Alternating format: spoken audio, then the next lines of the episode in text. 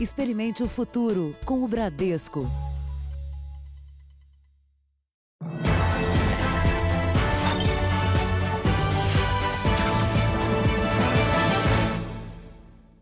Boa noite. Boa noite. A Polícia Rodoviária Federal apreendeu um fuzil e dinheiro em um carro a caminho do Rio de Janeiro. A ação acontece um dia depois de criminosos fortemente armados atacarem um banco no interior de São Paulo.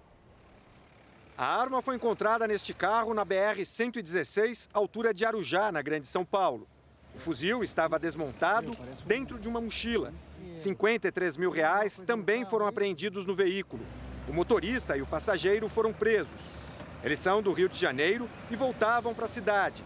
Alegaram não saber o que transportavam e queriam receber mil reais pela viagem. No fim de semana, na mesma rodovia, a PRF perseguiu prendeu um homem que também levava para o Rio de Janeiro uma submetralhadora. Rio de Janeiro é um grande receptador de armas e de, e de, drogas ilegais. Isso exige da Polícia Rodoviária Federal uma atenção bem específica na rodovia Presidente Dutra. Outro fato que chama a atenção da polícia é que o dinheiro e o fuzil foram apreendidos cerca de 24 horas depois do assalto a banco que parou a cidade de Botucatu, no interior de São Paulo.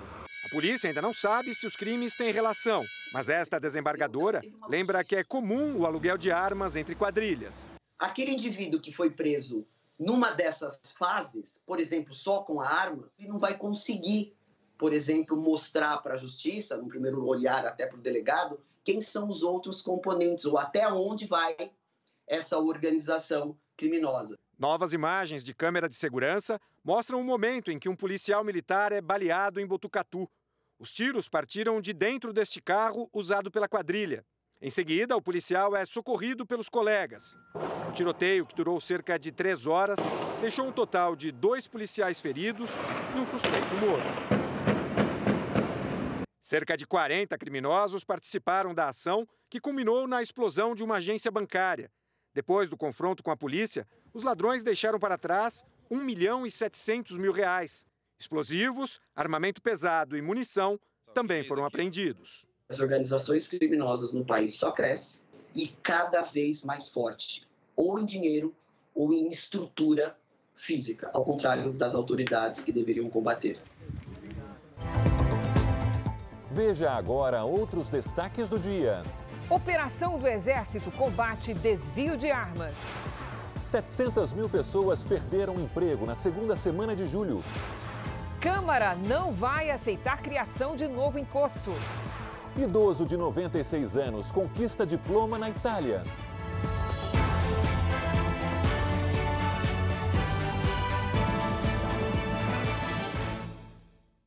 Oferecimento Empréstimo Bradesco. Escolha o melhor para seu futuro hoje.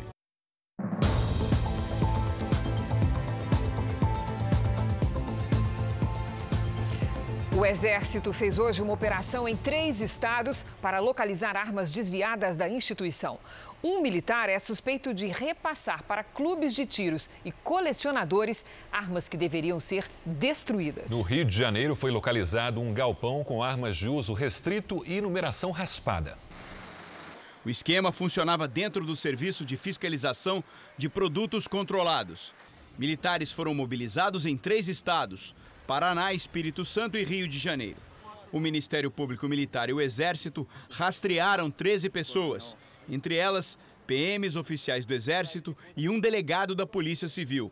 Eles teriam recebido ao menos 119 armas que deveriam ter sido destruídas. O responsável por esquentar os novos registros seria o tenente-coronel Alexandre de Almeida, que foi preso no ano passado. Um clube de tiro na Baixada Fluminense e um outro endereço na capital foram visitados pelos militares. Um dos alvos dessa investigação foi essa empresa de segurança. Um dos diretores é um oficial da reserva da Polícia Militar. A quantidade de armas encontrada aqui foi tão grande que houve a necessidade do auxílio de uma delegacia especializada em armas, a Desarme, para a apreensão de parte desse material. Na empresa, a polícia e o exército apreenderam 83 armas. Dentro de uma caixa com inscrição do Exército, muita munição, além de pistolas, espingardas e uma submetralhadora com silenciador. As armas seriam do coronel da reserva da PM, Álvaro Fernandes Sabino, suspeito de receptação. Ele é só o elo entre esses desvios do Exército ao destinatário final. Parte da investigação inclui uma denúncia feita pelo Jornal da Record. Em maio, revelamos com exclusividade que o empresário Fábio de Souza, que também foi preso fazendo rachas em rodovias, obteve de maneira ilegal certificados de armas de fogo, mesmo depois de condenado a nove anos de cadeia. Não é uma coisa fácil você se tornar um colecionador, atirador ou caçador. Há uma série de exigências. As pessoas que se propõem a, a, a, a terem essas armas registradas há o risco de serem submetidas aí ao julgamento e à lei. As defesas do coronel Álvaro Fernandes Sabino e do tenente-coronel Alexandre de Almeida não foram localizadas. No Rio de Janeiro, um universitário, ainda sem direito a praticar a odontologia, foi preso em flagrante. O dono do consultório também foi detido e pode perder o direito de exercer a profissão. O Conselho Regional de Odontologia recebeu de pacientes denúncias sobre a clínica. A prisão aconteceu minutos antes de um paciente ser atendido. O estudante de odontologia tentou disfarçar. Sou Climar? Foi não. Você é aula de odontologia, tá com o seu documento de identidade aí, você? Sim, não. Na minha carta de estagiário. Ao ser questionado sobre o que faz no estágio, ele responde. Estou lavando banheiro. Você é estagiário para lavar banheiro, cara? Não, o estagiário faz tudo, lava instrumental, lava banheiro. Cleomar Ângelo Esteves foi preso em flagrante por exercício ilegal da profissão. Nas redes sociais, Cleomar postava fotos com um jaleco branco.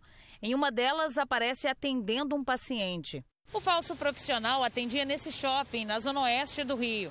Uma receita com carimbo no nome de outro dentista chamou a atenção do paciente que fez a denúncia. Cleomar cursa a faculdade de odontologia há dois anos. Um estudante de odontologia do quarto período não tem, não tem autorização para fazer estágio. Só a partir do quinto período, pela resolução do Conselho Federal de Odontologia. O dono do consultório, Arquimedes Matos Araújo Neto, também foi preso. Durante a vistoria, os agentes encontraram no local material vencido e impróprio para o uso. A clínica dentária estava em péssimas condições de higiene. Tinham várias seringas no chão, lâminas de bisturi usadas, descartadas no chão.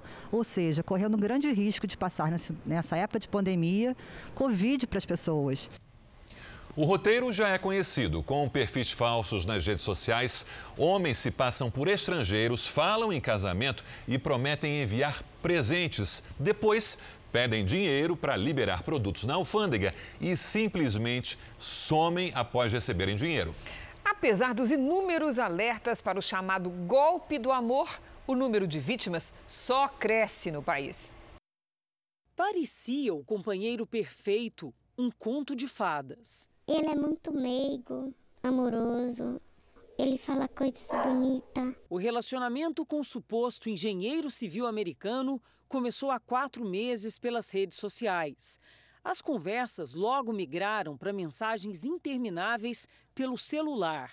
O homem, elegante e gentil, até mandou da Califórnia uma caixa de presentes, onde estava também o anel de noivado.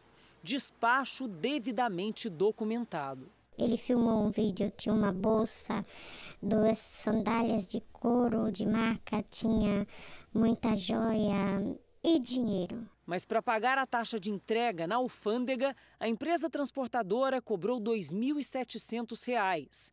Eu me senti culpada. Eu sei que eu caí num golpe. Ela acabou sendo convencida pelo suposto namorado a pagar o boleto. E depois, mais uma cobrança da empresa dessa vez superior a 9 mil reais. No scammer, ou mais conhecido como golpe do amor, o principal alvo são mulheres, que representam cerca de 80% das vítimas, segundo a alfândega da Receita Federal. A prioridade dos golpistas é identificar e se comunicar nos perfis das redes sociais com aquelas mulheres que demonstram mais fragilidade emocional, presas fáceis de serem convencidas. Essa outra mulher também conheceu esse pretendente inglês numa rede social, mas foi alertada por outras vítimas que se tratava de um golpista.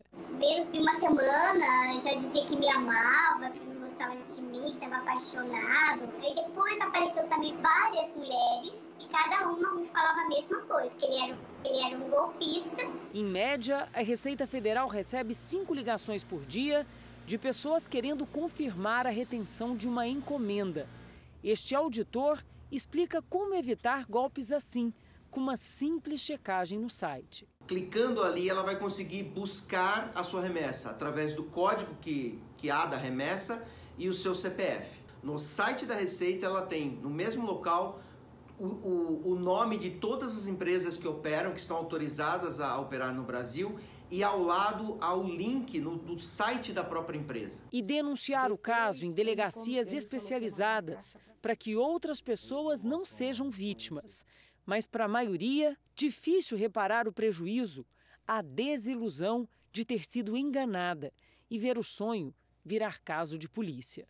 A decepção de eu ter deixado alguém fazer isso comigo. Eu não confio mais em ninguém. No R7.com você vê uma entrevista exclusiva com um psiquiatra explicando que não são só as mulheres que podem ser vítimas deste tipo de golpe, como você acabou de ver na reportagem. Acesse lá Vamos agora aos números de hoje da pandemia de coronavírus no Brasil. Segundo o Ministério da Saúde, o país tem 2 milhões 662.485 casos de Covid-19, com 92.475 mortos. Foram 1.212 registros nas últimas 24 horas. Ainda de acordo com o boletim do Ministério da Saúde, 1 milhão 844 mil e 51 pacientes estão curados e quase 726 mil seguem em acompanhamento. O Rio Grande do Sul vive o pior momento desde o início da pandemia. Em Porto Alegre, sob pretexto de conter o avanço do vírus, só os serviços essenciais podem funcionar. A única exceção é para o futebol, que ganhou sinal verde uma medida que o prefeito Nelson Marquesan Júnior não conseguiu explicar bem e que contraria todas as orientações feitas pela própria prefeitura. Durante uma transmissão ao vivo pelas redes sociais, o prefeito Nelson Marquesan Júnior liberou as partidas de futebol em Porto Alegre. A medida já vale para este fim de semana. É baseado na construção, junto com a federação, junto com as empresas de comunicação, e junto com esses dois grandes times que nos orgulham muito enquanto porto-alegrense gaúchos, que são o Internacional e o Grêmio. O prefeito teria cedido ao pedido da RBS, que detém os direitos de transmissão, e não deixou claro quais veículos de comunicação foram consultados.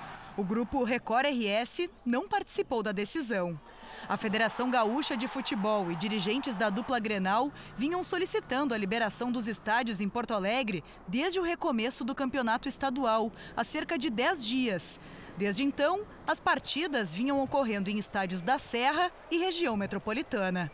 O anúncio ocorre quatro dias após o prefeito Nelson Marquesan Júnior dizer que a proibição de jogos era fundamental para evitar a circulação do vírus na capital gaúcha. A justificativa para a mudança repentina de rota do prefeito é que todos os envolvidos vão seguir os protocolos de segurança. Enquanto isso, atividades como o comércio e as igrejas, que estão fechados há um mês, continuam sem previsão de reabertura. Com a liberação, o Internacional irá enfrentar o Esportivo e o Grêmio jogará contra o Novo Hamburgo. As duas partidas em Porto Alegre no próximo domingo. Para os moradores, mesmo sem público, o risco de contaminação existe.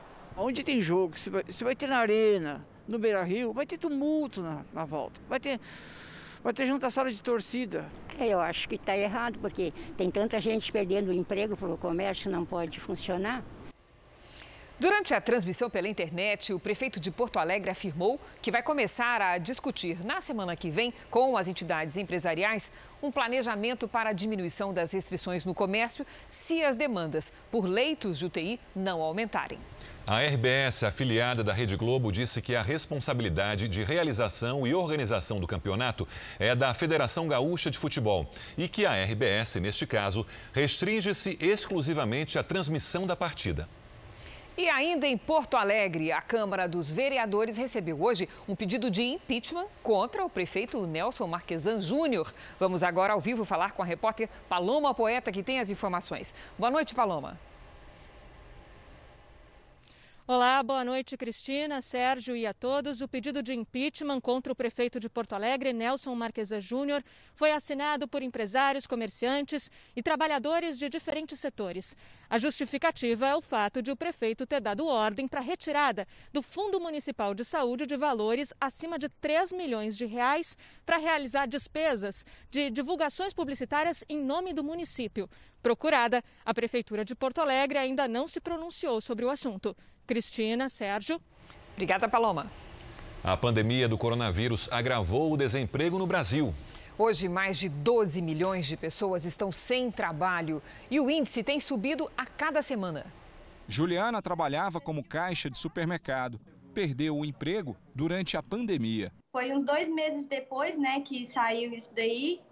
Eles me mandaram embora e comigo foi mais umas 20 pessoas, não foi só eu. Neste momento, já são 12 milhões e 200 mil brasileiros sem trabalho. De acordo com o IBGE, 700 mil pessoas perderam o emprego só na segunda semana de julho.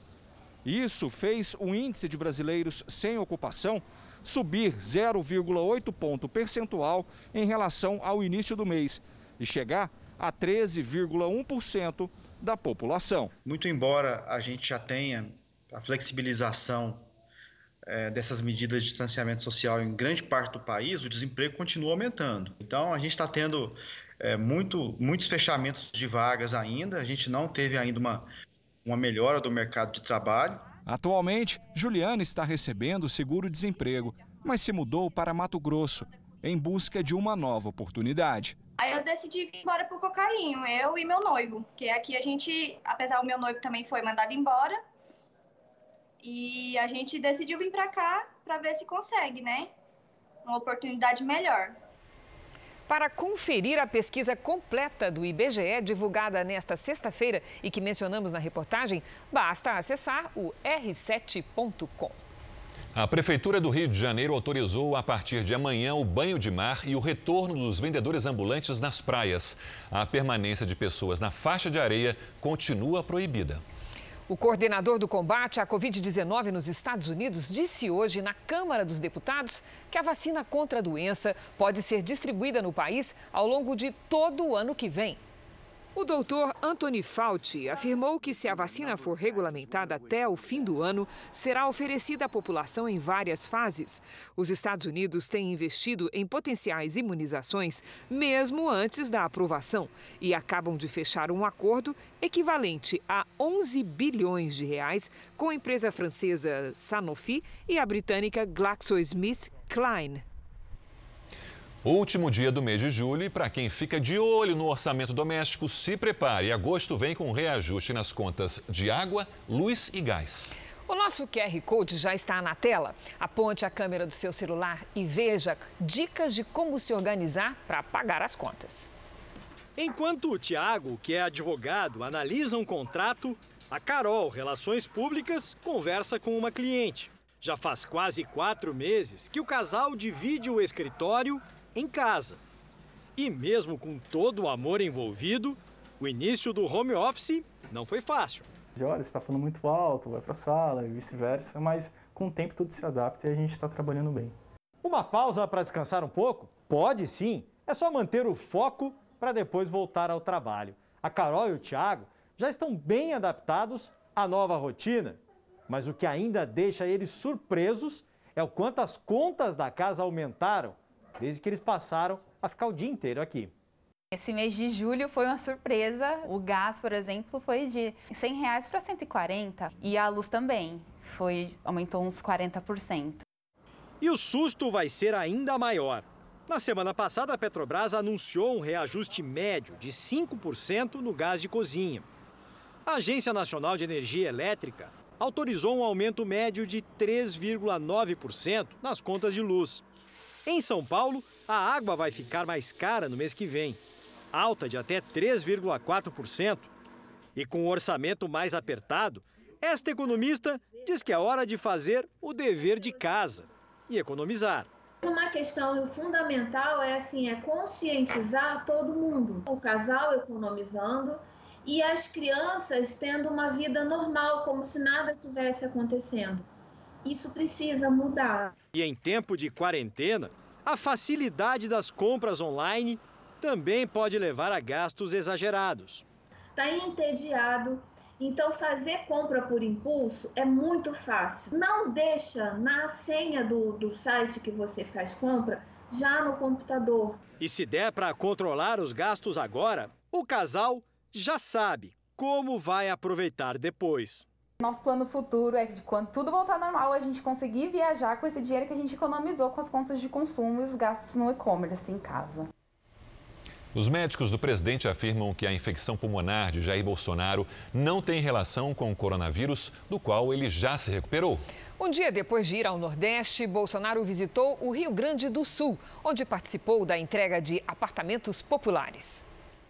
O avião com o presidente chegou a Bagé no fim da manhã. Apoiadores de Jair Bolsonaro marcaram presença no aeroporto. Maurício usou a roupa tradicional do gaúcho para acompanhar a visita. Eu estou representando a identidade cultural do meu povo de Bagé. Usando máscara, o presidente cumprimentou as pessoas e mostrou uma caixa de hidroxicloroquina, remédio que ele usou enquanto estava com a Covid-19.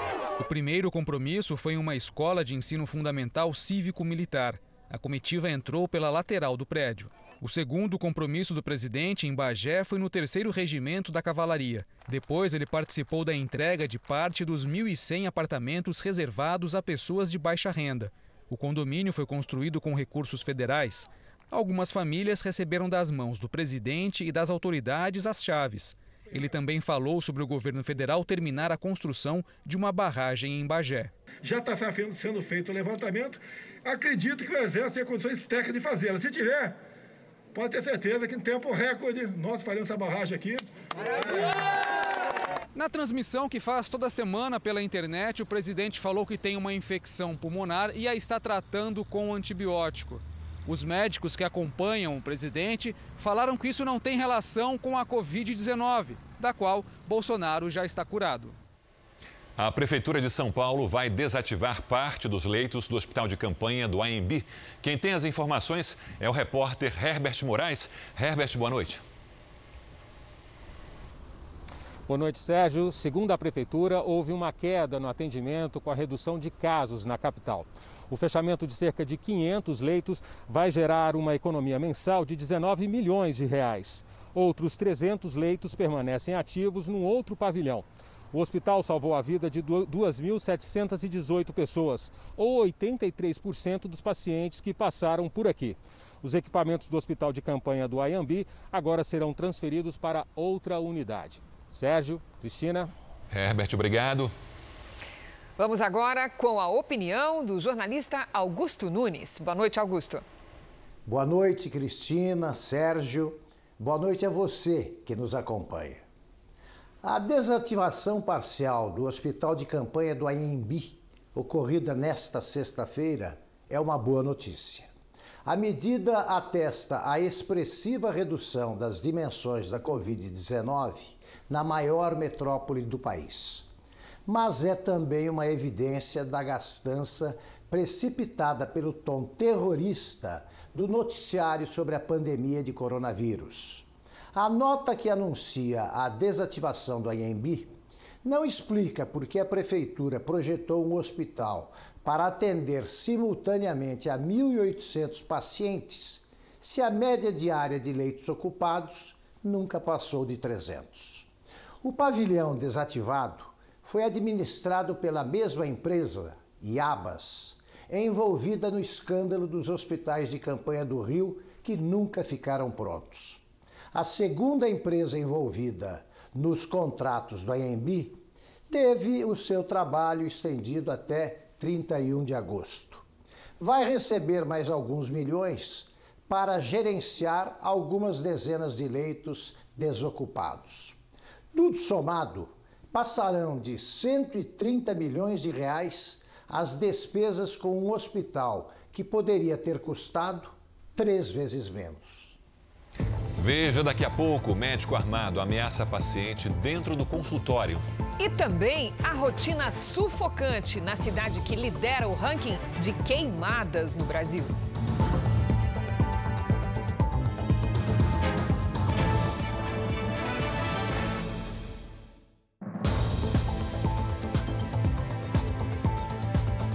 Depois do Twitter, o Facebook também decidiu recorrer da decisão do ministro Alexandre de Moraes, do Supremo Tribunal Federal, que determinou o bloqueio, até mesmo no exterior, de contas de bolsonaristas investigados no inquérito das fake news. Antes do anúncio da decisão do Facebook, o vice-presidente Hamilton Mourão se manifestou a favor da liberdade de expressão. Tudo aquilo que atenta contra a liberdade de expressão, eu acho que não está correto. Né? É, foi esse o motivo que levou o presidente, como chefe de Estado, né, a solicitar à AGU que entrasse com a liminar em relação a essas medidas do ministro Moraes, né, que até não está sendo corretamente interpretado. As pessoas têm que lembrar que o presidente ele é chefe de governo e chefe de Estado. Essa é a característica do nosso regime. Né? Então, como chefe de Estado, ele tem o dever de defender a Constituição. E uma das cláusulas da Constituição é a liberdade de expressão. Ontem, o relator do inquérito no Supremo, ministro Alexandre de Moraes, determinou a exclusão de contas internacionais de apoiadores do presidente Jair Bolsonaro instaladas na rede social.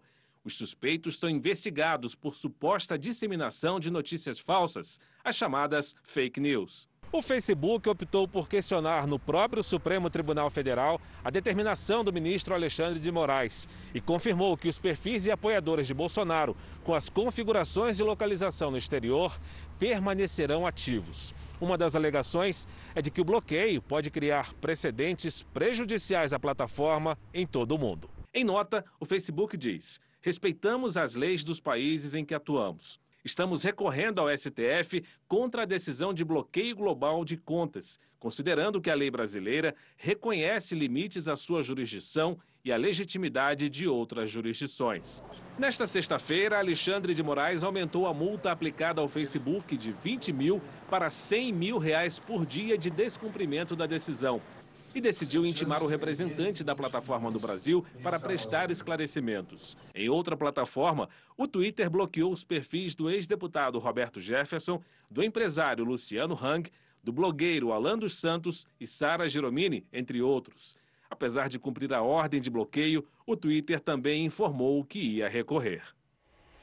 A zona do euro registrou a maior queda na economia desde que os dados começaram a ser contabilizados. O desempenho coloca o bloco oficialmente em recessão. No segundo trimestre deste ano, a média da queda foi de 12,1%. Entre os países, a Espanha registrou a queda mais expressiva, 18,5%. O Flamengo anunciou hoje novo técnico. É o catalão Domenech Torran. Pedro Paulo Filho, boa noite. Quando é que o técnico começa a trabalhar, Pedro Paulo? Oi, Cristina, boa noite para você, boa noite a todos. Olha, a previsão é que ele desembarque aqui no Rio de Janeiro já na próxima segunda-feira, por volta das 5 da manhã. O clube comemorou nas redes sociais. E Domi, como é chamado o catalão, agradeceu o convite num vídeo. Dominique assinou um contrato por um ano e meio. O último clube que ele dirigiu foi o New York City, da Liga Americana. Antes disso, o técnico foi assistente de Pepe Guardiola por 10 anos. O Flamengo se prepara agora para a estreia no Campeonato Brasileiro, no próximo dia 9, contra o Atlético Mineiro. Sérgio Cris. Obrigada, Pedro. O programa Câmera Record conquistou para o jornalismo da Record TV, pelo terceiro ano seguido, o Prêmio República, concedido pela Associação Nacional dos Procuradores da República. Desta vez foi com o trabalho A Escravidão no Século XXI. Foram quatro meses de investigação em três estados. O documentário retrata o cenário de extrema pobreza que envolve uma das grandes riquezas brasileiras é uma denúncia contra a exploração de trabalhadores em plantações de cacau. O programa apresentou documentos e registros surpreendentes de trabalho infantil durante as fiscalizações do Ministério Público. A equipe do Câmera Record desenvolveu, em parceria com o R7.com, Um projeto no R7 Studio com material inédito, bastidores da reportagem, podcast e infográficos exclusivos. Veja a seguir: policiais suspeitos pela morte de ambulante vão responder na justiça comum e não mais na militar. E também macacos invadem prédios em busca de comida e assustam moradores.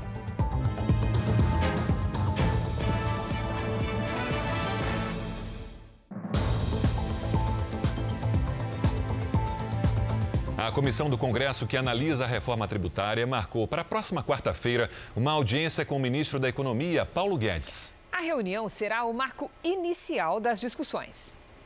A comissão mista da reforma tributária retomou as atividades suspensas desde março devido à pandemia. As sessões serão remotas. Na semana que vem, os parlamentares vão ouvir o ministro da Economia, Paulo Guedes. A ideia é que o texto da reforma seja votado em outubro. A proposta que o governo envia ela é plenamente acoplável à PEC 45 e à PEC 110. Nós já estamos discutindo no parlamento. A reforma é discutida no Congresso há 30 anos e, por falta de consenso, nunca foi adiante.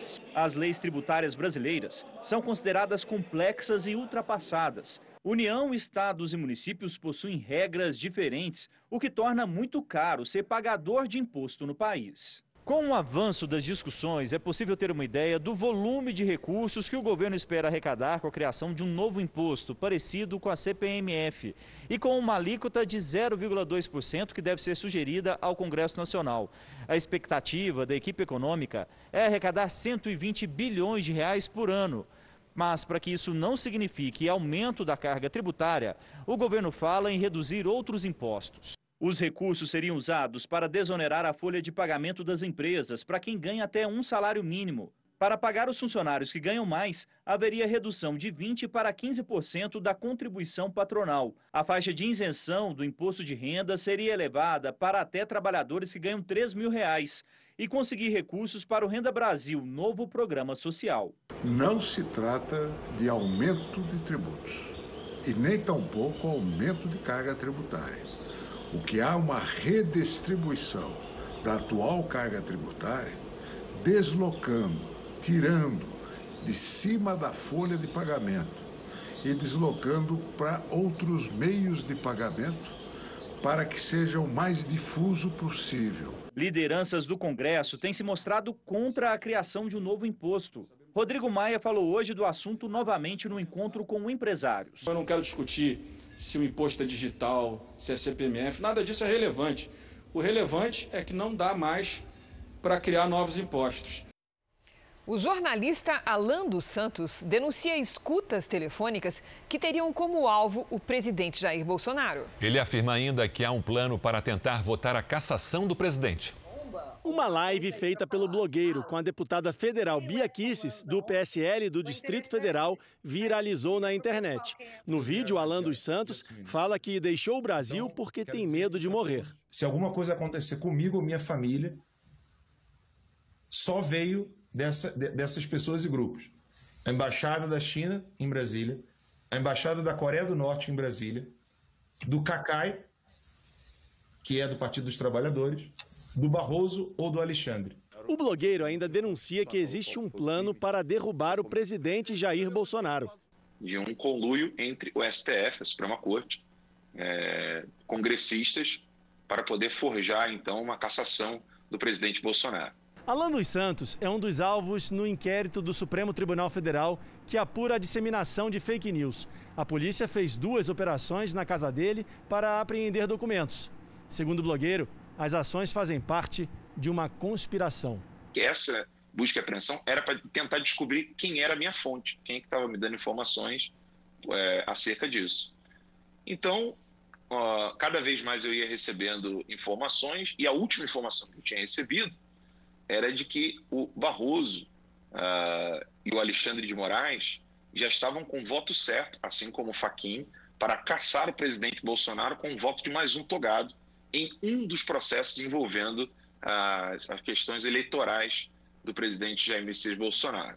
Alan dos Santos enviou cópia de um possível relatório ao Jornal da Record. Um deles, segundo o blogueiro, é o pedido feito à empresa alemã Rode Schwartz por uma pessoa de nome Igor Tobias, que seria funcionário do Tribunal Superior Eleitoral. E essa empresa faria uma varredura é, em toda a cidade de Brasília para descobrir onde havia grampo telefônico, uma maleta que simula uma estação rádio base, uma herb, para poder fazer então escutas telefônicas. Outro trecho diz que teriam sido identificadas duas herbes, que serviriam de escutas telefônicas. Segundo o texto, ainda observou-se um comportamento anormal da rede de celular na área, e esses problemas não foram apresentados em outros pontos. E nos testes que teriam sido feitos próximos ao TSE, foram encontradas três possíveis fontes de ameaça. Segundo Alan dos Santos, trata-se da embaixada da Coreia do Norte, da China e também a residência do advogado Antônio Carlos de Castro, o Cacai, conhecido por defender políticos acusados de corrupção. O advogado rebateu as acusações. Eu não, eu não trato com essas insanidades. É tão absurdo. Isso aí certamente é uma armação tão mesquinha. Veja bem, eu vou ter uma uma maleta junto com a Coreia do Norte e com a China. Alan dos Santos acusa os ministros do Supremo Tribunal Federal, Alexandre de Moraes e Luiz Roberto Barroso, de saberem das escutas e esconder a informação. Quando eu obtive essa informação, eu falei: isso aqui foi entregue ao presidente da República? É, e aí minha fonte disse que não, não havia sido entregue. Então eu logo concluí que isso aí era uma, é, era uma prevaricação do próprio presidente do TSE de não dar essas informações que violam a segurança nacional para o presidente da República, que é responsável é, pelas Forças Armadas e salvaguardar a segurança nacional. O ministro do STF, Alexandre de Moraes, disse que não vai falar sobre a questão do blogueiro Alan dos Santos. O ministro Luiz Roberto Barroso e o Tribunal Superior Eleitoral também não se manifestaram. Nós não conseguimos falar com as embaixadas da China e da Coreia do Norte. O Superior Tribunal de Justiça mandou de volta à Justiça Comum o caso do ambulante que entrou no carro da polícia e apareceu morto. Os oito PMs acusados eram processados por um tribunal militar que não apura homicídios. A decisão é liminar. A decisão do Superior Tribunal de Justiça ainda é provisória, mas a família do ambulante David Nascimento dos Santos já se sente confortada. Que sejam punidos pelo rigor da lei, que eles mataram um inocente. O ministro João Otávio de Noronha, presidente do STJ, concedeu liminar para suspender o processo da morte de David na Justiça Militar. O pedido foi feito por uma juíza da Justiça Comum, que alegou que o Tribunal do Júri é o órgão competente para o julgamento da conduta dos policiais. O ambulante David, de 24 anos, foi assassinado em abril ele foi visto pela última vez nessas imagens perto da casa dele, numa comunidade de São Paulo. Um carro da Polícia Militar apareceu.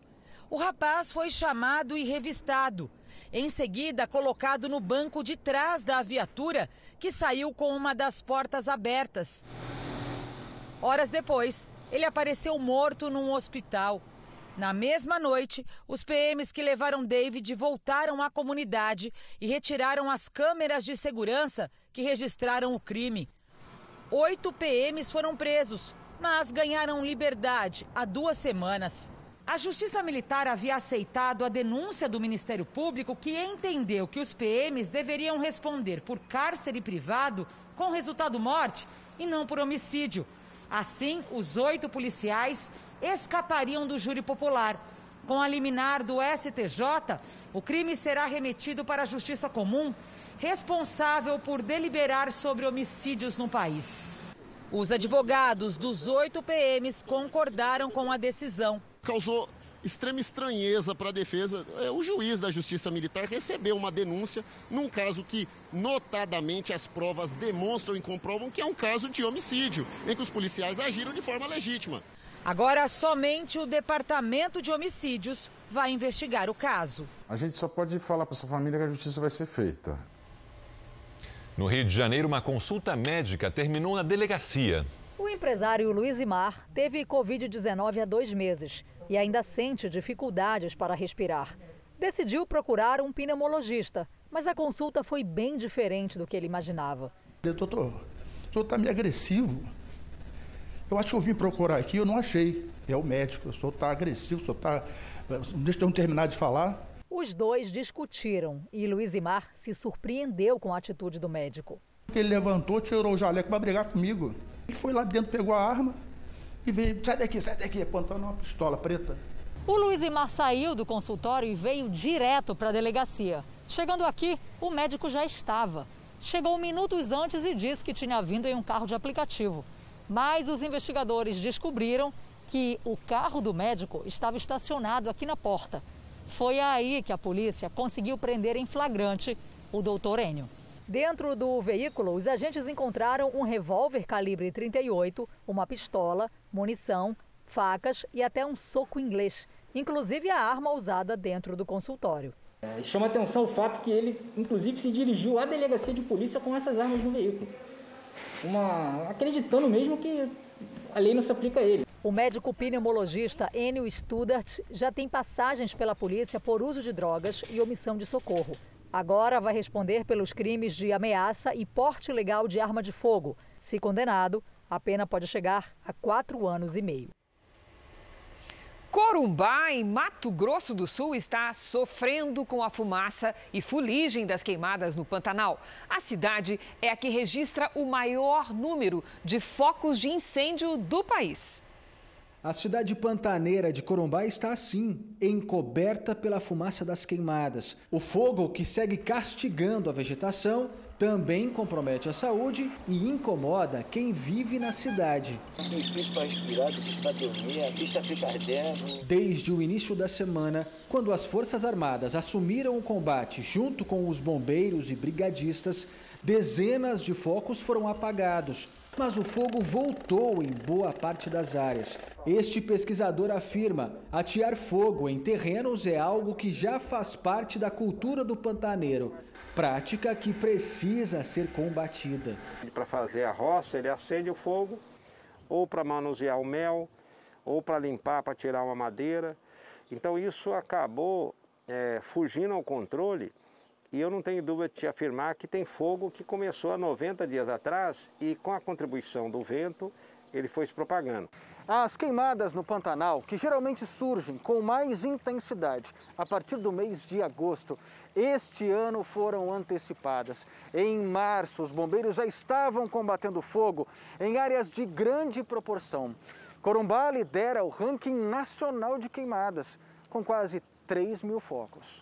Há mais de 60 dias não chove no Pantanal de Mato Grosso do Sul e as queimadas seguem proibidas até o início do ano que vem.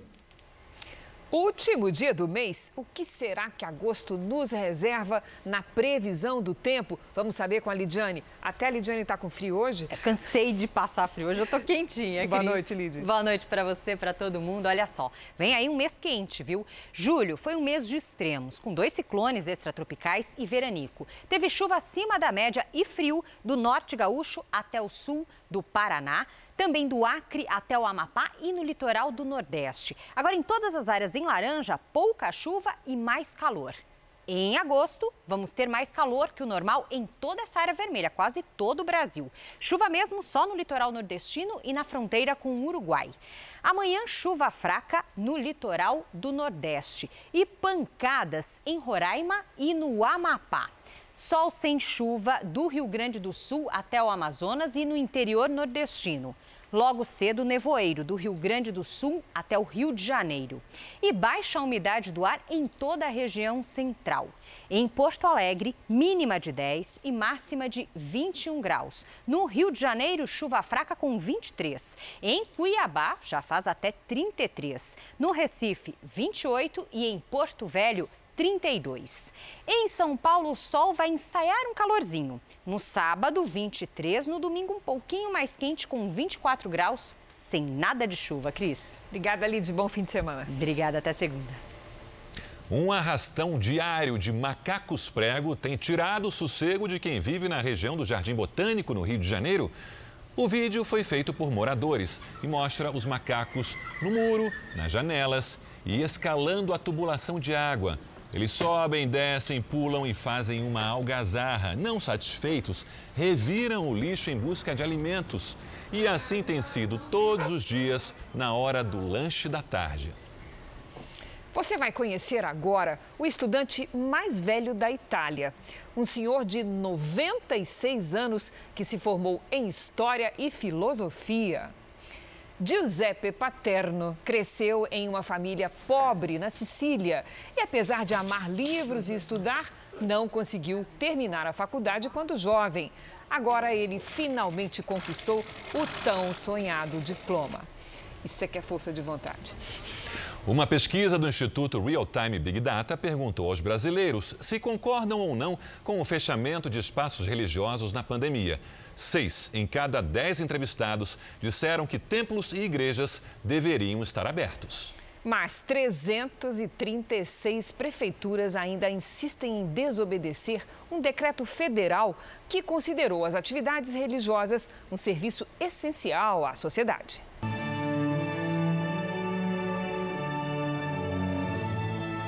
Eu sinto falta dos cultos, é da palavra que o Senhor revela para nós. Eu acho que a sinagoga, igrejas ou qualquer outra instituição religiosa nunca deveria ter sido fechada, porque eu acho que qualquer ser humano que passa por uma situação, a primeira coisa que ele vai, ele vai se agarrar a Deus.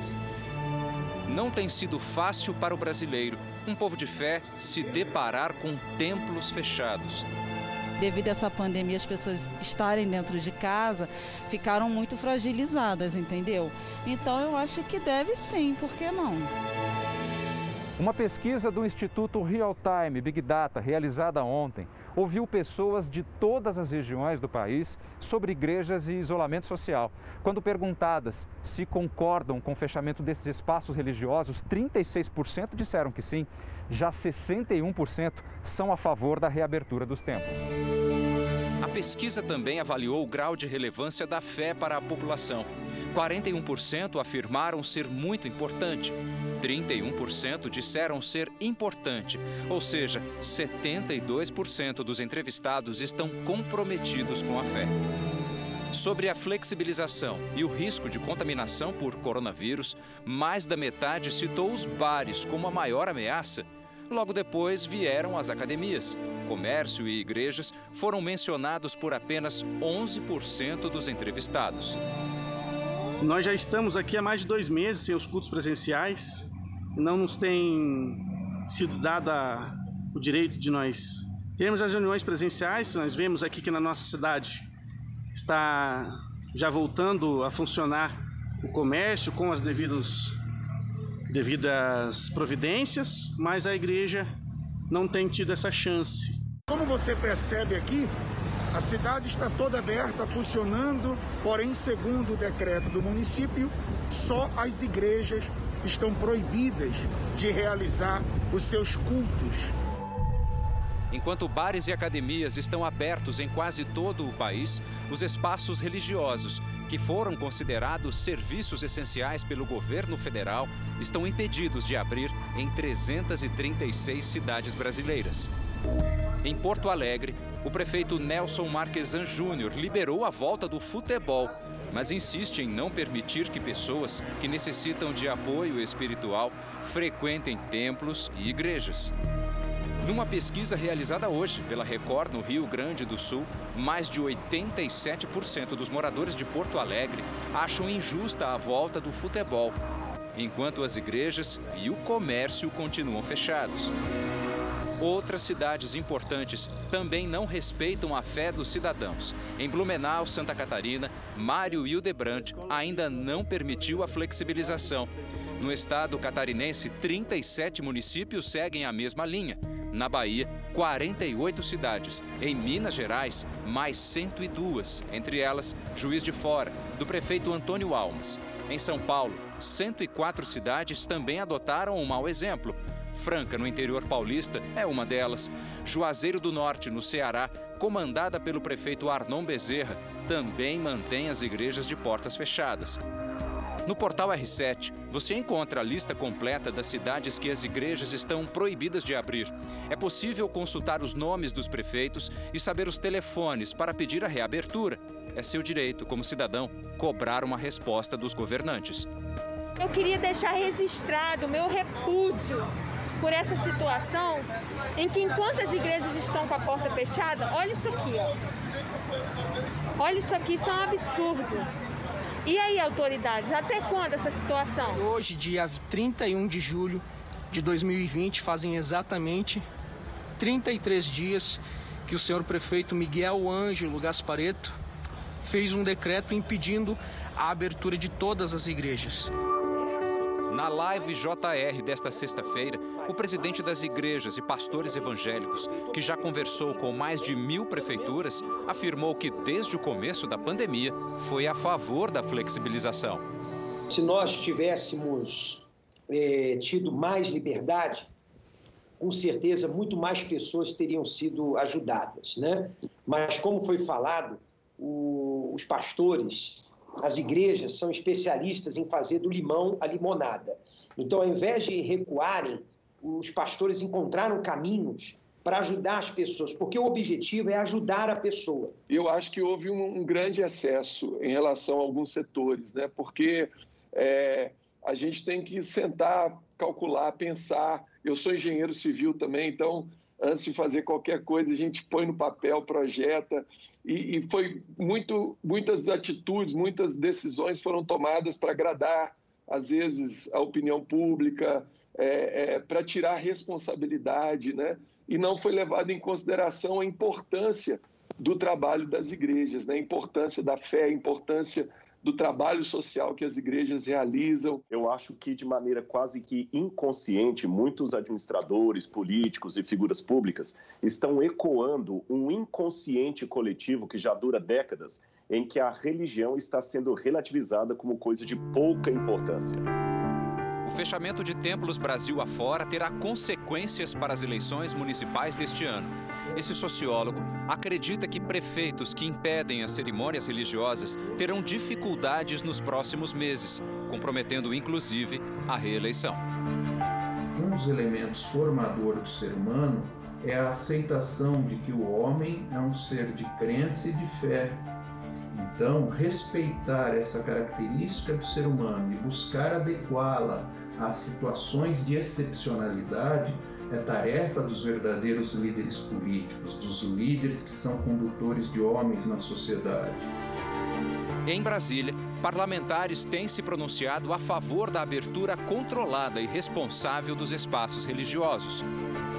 Essa polêmica, eu posso dizer até absurdo, de fechar os templos, de fechar as igrejas, que não pode ter culto, que não pode ter missa, é tão absurda que não dá para compreender depois de quatro meses que as autoridades municipais e estaduais tiveram para se planejar, conhecer melhor a pandemia. Então não dá para compreender. Né? Abre feira livres, os ônibus superlotados, até estádio de futebol. Religiosos defendem que as igrejas devem ser vistas como hospitais espirituais. A fé é como se fosse aquela semente, do, o grão de mostarda que Jesus nos disse, que tinha todo um potencial de crescimento.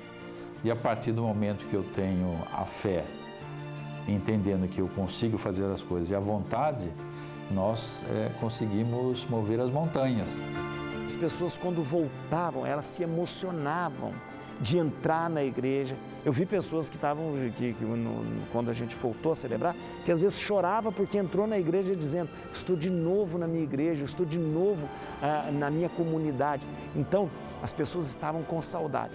Eu acho que chegou o momento de se refletir, pensar em tudo que se está se passando, o que pode ainda ocorrer e tentar pensar de uma maneira diferente, mudando suas atitudes, seus pensamentos, seus atos, se aproximando mais um do outro, estendendo a mão, sendo mais humano e mais amigo. É de portas abertas que templos oferecem ajuda, prestam socorro e dão conforto a quem precisa. Deus é bom, Deus é um pai, ele quer o seu bem. Qual é o pai que não quer o bem de seu filho? Então dá uma tranquilidade. É como a bússola quando está no deserto você sabe para onde se dirigir. Isto é a fé. A fé permite a pessoa passar momentos difíceis com uma tranquilidade interior. As pessoas agora estão valorizando a importância da fé, a importância do conhecimento, a importância de ajudar os outros ou uh, colaboração com outras pessoas. As igrejas e todos os locais de busca espiritual precisam de estar abertos como atividades essenciais. O Jornal da Record termina aqui. A edição de hoje na íntegra e também a nossa versão em podcast estão no Play Plus e em todas as nossas plataformas digitais. E à meia-noite e meia tem mais Jornal da Record. Fique agora com a novela Apocalipse. A gente se vê amanhã. Até lá. Saiu de folga por uma semana, então até a volta.